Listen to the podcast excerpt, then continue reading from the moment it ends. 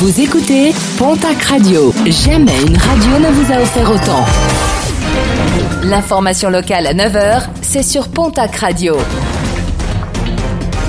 Bonjour Jean-Marc Courage Sénac. Très belle matinée. Enquête ouverte dans le Gers après la mort d'un sexagénaire retrouvé pendu chez lui à Mauvesin samedi.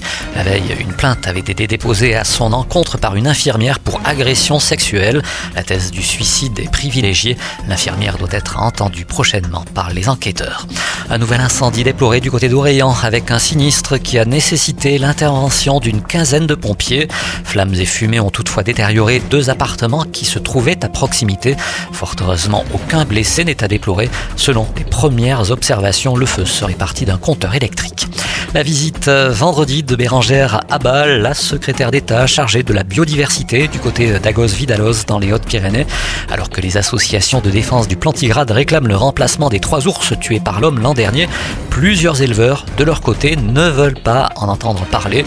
L'occasion pour Bérangère Abba d'affirmer qu'elle prônera la concertation avant tout nouveau lâcher d'ours. Son décès avait provoqué une grande vague d'émotions dans toute la France et particulièrement dans le sud-ouest. Philippe Monguillot, chauffeur de bus, avait été sauvagement attaqué le 5 juillet 2020 alors qu'il était en service.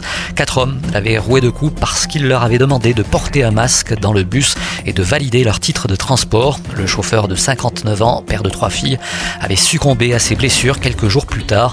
Un hommage lui sera rendu dans la région ce samedi 10 juillet à 17h à la Croix de Mouguer en présence de la famille, mais également à Tarbes, place Verdun, ainsi qu'à Pau, place Clémenceau.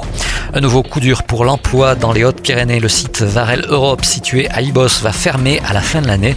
Le groupe américain spécialisé dans les outils de forage pétrolier a décidé de fermer son site bigourdan. 44 emplois seront supprimés. Et puis les opérations de vaccination se délocalisent dans la région à Tarbes. Vendredi soir, une opération en direction des jeunes et des jeunes adultes s'est déroulée du côté du quartier de l'Arsenal. Pas moins de 73 personnes ont été vaccinées et 12 rendez-vous ont été pris pour des mineurs.